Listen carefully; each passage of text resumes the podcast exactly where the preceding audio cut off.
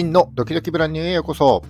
このラジオでは、ブランドとして成長したいハンドメイド作家やアクセサリー作家、製造小売業のためのビジネス情報や知ってためになる情報をお届けしています。普段は、ジュエリーアクセサリーの制作と販売に関するウェブサイト、ジュエリークラフトの運営と、学びたい人とその気持ちを応援したい人がつながるコミュニティ、アトリエというのを運営しております。少しでもお役に立てる情報を発信してまいりますので、いいねやフォローをぜひよろしくお願いいたします。はい、えー、2月26日月曜日の放送ですね。連休明けの月曜日ですね。皆様いかがお過ごしでしょうか？えっ、ー、と、何気に2月は3連休が2回あったみたいで、えー、ここ仙台はですね、結構ね、旅行客の方たちで溢れ返っていました。えっ、ー、と、もう多国籍な感じでですね、えー、いろんなグループがいたわけですけども、そんな中ですね、僕の方はというと、ずっと仕事をしておりました。まあね、あんまりね、上手に休むことができない性分でして、ちょっとね、メリハリをつけていかないとなぁと、休むときは休まないとなぁというふうに思いながらも、この3連休ですね、過ごしていたという感じです。えー、皆様はどんな連休お過ごしでしたでしょうか？えっ、ー、と、今日のお話ですけども、んと、そんな仕事をしている最中、最中というか、あの通勤途中にですね、久しぶりにキングコング西野さんのラジオを聞いていてですね、応援消費される商品を持とうというようなお話がありましたので、ちょっとこれ面白かったんで皆さんと共有したいなというふうに思います。うんと自分のブランドの顧客ですね、ファンに向けて、えー、商品の機能面ではなくて、応援を目的に商品を買ってもらうという、えー、ファンビジネスの話になりますけども、えー、その話をですね、少し僕なりに膨らませてお話ししたいと思います。うんとファンビジネスというとですね、アーティストとかスポーツ選手などに限った話じゃないの？というふうに思うかもしれませんが、えー、自分が好きなブランドだったり、えー、企業のためにお金を使うことって結構ね、あると思うんです。僕はディズニー好きで、えー、最近ちょっとね、パークには行ってないんですけども、うんと、お店とかでそのディズニーのグッズなんかあるとね、結構気になったりします。で、物と情報がこう溢れ返っている現代においては、もうね、商品だけで差別化を図るなんてことは不可能ですので、ブランドを応援するために購入されるような商品、これを持とうという話になります。えー、ただ、応援目的以外にも、えー、商品の機能面だけではない、えー、お客様の購買欲求を高めて売り上げにつなげることができると思いましたので、え先日ですね、うんと、僕のサイトの有料メンバーの方向けの記事として、ファンビジネスという考え方という記事を公開させていただきました。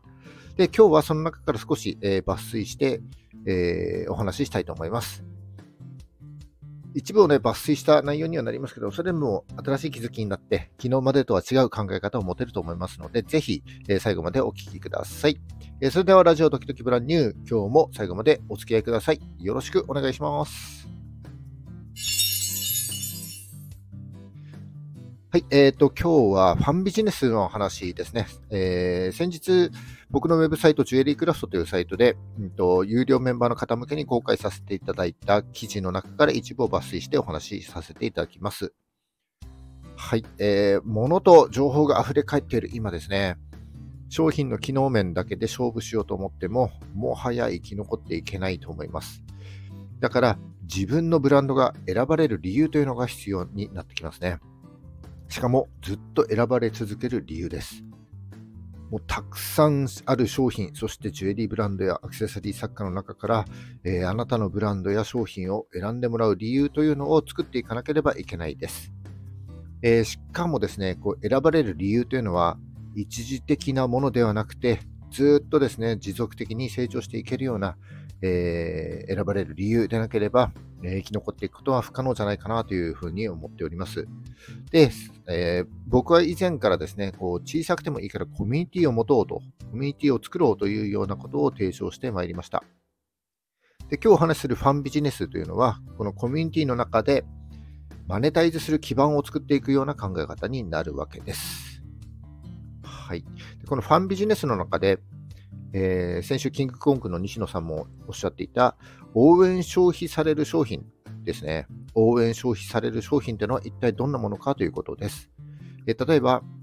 えー、アーティストのライブで販売されているグッズが非常に代表的なものになると思います。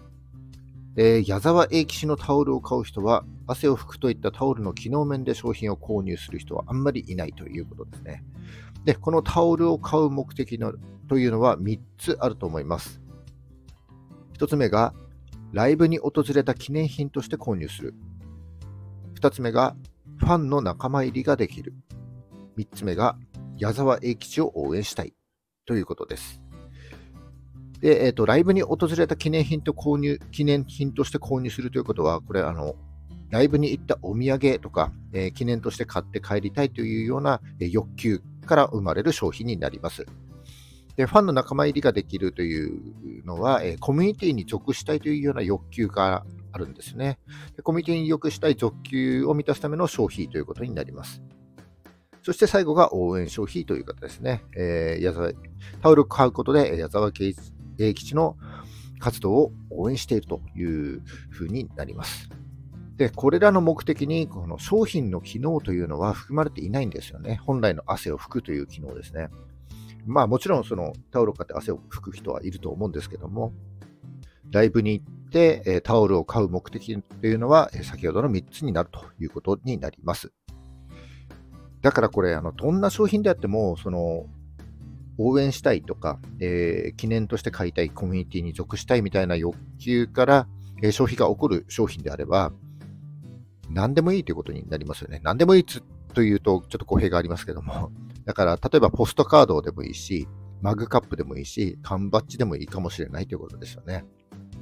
このファン消費される商品というのをちょっとまとめてみると、記念や思い出になる商品、コミュニティに属したい欲求が満たされる商品、自分のブランドを応援したい欲求が満たされる商品というような目的で選ばれているということになります。で、そういったファン消費される商品を売っていく、この売っていくということが大事で、えー、自分のブランドの顧客がお金を払ってファン消費目的の商品を買う、この行動がですね、えー、ブランドに参加したような気持ち、えー、コミュニティに属したような気持ちになって、うん、そのブランドを応援したい、え応援した気持ちになるということにつながるんだと思います。えだからこのファン消費される商品ですね。これをぜひ自分たちのブランドで作ってみてはいかがでしょうかというお話になります。はい。で、僕のウェブサイト JD クラフトでは、うんと先日公開した記事ではですね、えー、ファンビジネスで利益を生み出す商品をですね、解説して、じゃあこのファンビジネスを作っていくにはどうすればいいんだということを、えー、ご紹介させていただきました。えー、いざですね、えマグカップでもいいし、ポストカードでも何でもいいんですけども、ファン消費される商品を作ったところで、え売れなければ在庫の山になってしまいますので、えこのファンビジネスという、えモデルでですね、機能させていく必要があるということになります。その方法について、え2134文字で解説いたしましたので、えー、よければ概要欄にリンク貼っております。ぜひそちらからチェックしてみてください。以上今日は応援消費される商品を持とうというようなテーマでお話しさせていただきました。えー、この話が少しでも役に立った、ためになったと思った方は、いいねをお願いします。聞いたよという印で、いいねボタンをポチッと押して残して書いていただけると非常に嬉しいです。今後も頑張って配信してまいります。よかったらフォローをぜひよろしくお願いいたします。はい、じゃあ今日2月26日、えー、連休明けの月曜日ですね、えー、今日も頑張っていきましょう。バイバイ。